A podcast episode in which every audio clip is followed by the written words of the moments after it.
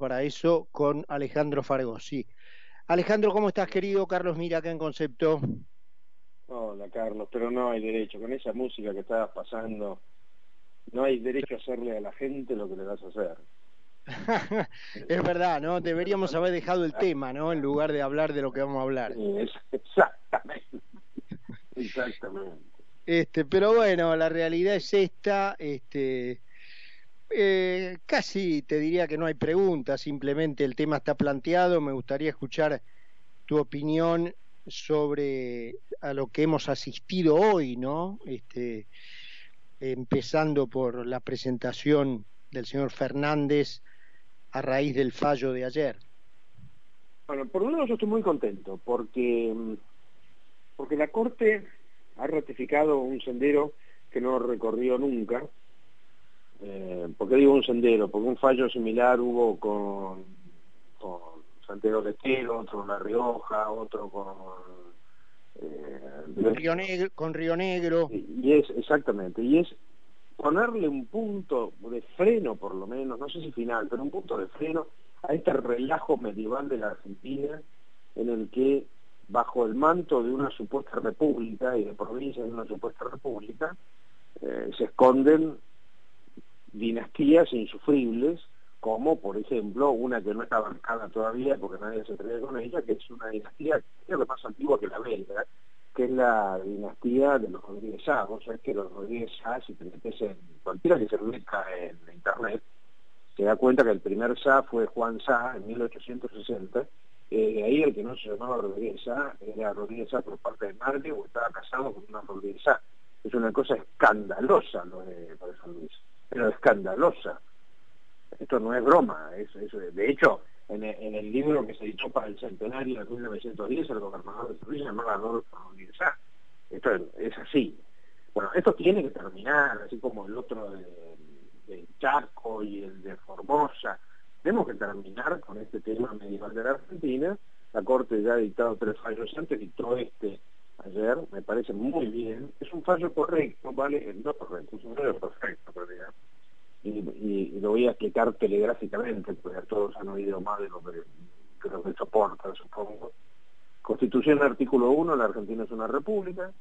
Constitución artículo 2, artículo 5, eh, las autonomías provinciales se respetan en la medida en que la provincia respete los principios de la Constitución, y uno de los principios de la Constitución es la renovación en los cargos, no la eternización en los cargos, y eso está incluso previsto en las constituciones provinciales, que prevén que no se renueven. Están mal escritas, porque realmente están escritas o con incapacidad o con trampa, o no, no es clara la lectura de las constituciones de ambas, de San Juan y de Tucumán, pero lo cierto es que ese juego perverso de hoy soy vicegobernador, mañana gobernador, pasado vice, traspasado gobernador, es una burla del sistema, una burla que hizo Putin. Ahora que está tan de moda por motivos terribles Rusia, en ese ataque inadmisible que ha hecho contra Ucrania, eh, esto lo ha hecho Putin con uno de sus laderos que se llama Medvedev. ¿Eh? Putin presidente, Medvedev jefe de gobierno, eh, después Putin jefe de gobierno, Medvedev presidente. Bueno, esas son prácticas de lo peor del sistema democrático. Y era el plan de Néstor y Cristina en su famoso 4x4, ¿no? Exactamente, que es un tema que, claro, ahí es, vale la pena profundizarlo si tienes ganas, y es que en la época en que se escribió la Constitución, como la mujer estaba hasta radiada del sistema jurídico, porque no tenía prácticamente ni derechos civiles, no se pensó en ese enroque de mujer, eh, o digamos, eh, esposa-esposo, para ponerlo en términos muy claros. Bueno, como fue el fallo de la Corte, no solamente es preventivo, no es el fallo definitivo, que espero que sea coherente con este, sino que además es un fallo que está bien, es ideológico. Tenemos la parte fea de esta realidad. La parte fea de esta realidad es que el señor que, no, no, no, no el señor, la persona que está de presidente, ¿eh? Obedeciendo a su jefa, que es una vergüenza, ha violado brutalmente la Constitución, con nuestra plata, porque la cadena nacional sale plata y es la nuestra, no la pagó de su bolsillo, ¿eh? y ha violado un artículo, para el que nos está escuchando y lo quiera leer es facilísimo de entender, que es el 109. que le prohíbe, de la Constitución, que le prohíbe al presidente meterse en temas judiciales. No puede. El presidente es una persona muy poderosa y la única manera de asegurar la independencia del Poder Judicial es prohibirle al presidente que se meta en temas judiciales. La Constitución lo hace y este sujeto ha violado eso. Por enésima vez, además. Por enésima vez. Este es un hombre, en un, en un país normal eh, ya estaba removido por juicio político, esa es la verdad. Porque es el peor presidente de la historia democrática argentina, sin duda. Ahora, eh, Ale, no hay acá, yendo al fondo, a la raíz de la cuestión, ¿no? Eh, el partido de fondo no es, por supuesto que es muy teórico y la gente que no puede comprar un litro de leche dice de qué habla este plato volador, pero acá el partido de fondo es que el peronismo está en guerra contra la arquitectura eh, diseñada por la Constitución. Claro, exactamente. Y ese es el partido de fondo. Entonces, mientras ese partido no se resuelva, si gana la Constitución y los que queremos vivir bajo la arquitectura que ella diseñó, o gana definitivamente el, peronismo y la Constitución muere, este, lo que hoy Fernández llamó crujir, que él se refiere a la democracia y yo me refiero a la Argentina porque es el peronismo con su guerra contra la Constitución el que la hace crujir, ese crujir va a continuar, porque ese partido está irresuelto, está empatado. Esa es la parte, esa es la parte más difícil que tenemos que enfrentar como país, porque vos fíjate la, la realidad que hemos vivido nosotros, que tenemos básicamente la misma edad, y es, hemos visto cómo, o nos enseñaron, mejor dicho, que el Cid Campeador ganaba, ganó una o dos batallas después de muerto. Perón gana elecciones 50 años después de muerto. Es el único país del planeta que sigue idolatrando personas muertas hace 50 años. Perón, y 70 años Evita. Es una locura lo que nos pasa. Una locura insertada en un país vergonzoso desde ese punto de vista, donde la, la, la justicia electoral le permite al Partido Justicialista usar la cara de Perón, es una vergüenza por eso es vender dulce de leche con, con una foto de, de una galletita de arroz. O sea, no tiene nada que ver. Es un engaño al electorado.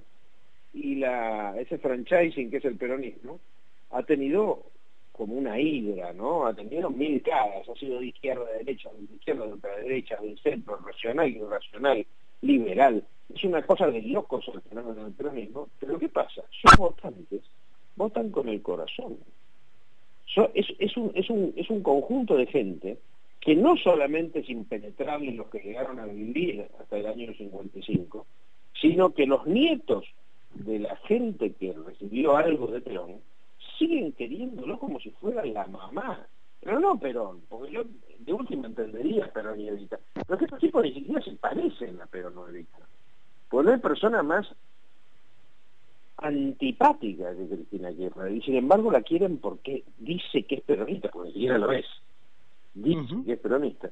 ¿Cómo lidias con ese fenómeno cuando encima del otro lado, porque para bailar el tango, como siempre se dice, te necesitan dos, porque del otro lado, en lugar de aparecer una oposición, y no me estoy refiriendo a este momento, sino a los últimos 60 años, en lugar de aparecer una oposición de una opción desapareció una oposición que quería hacer peronismo sin peronismo. Y por supuesto, como dijo San Martín, San Martín tiene una frase que cuesta entenderla porque está escrita por una persona que hablaba en un castellano diferente. Serás lo que debe hacer o si no, no serás nada. La oposición, por querer ganarle votos al peronismo, terminó sin ser nada y por eso el radicalismo terminó saliendo por la ventana cada vez que asumió el gobierno. Hoy en día... Sí, sí, este, no se le ocurrió mejor idea que para superar al peronismo tratar de imitarlo. Exactamente, exactamente. Hoy, y es un rato con un colega tuyo lo hablábamos, creo que es tan desastrosa la situación de la Argentina que esa, esa especie de lazo teóricamente indisoluble entre el votante peronista y el PJ, porque de eso se trata. El peronismo lo dejo al nivel de religión, como hace Loris Sanata. El peronismo es una religión laica, valga en el juego de palabras.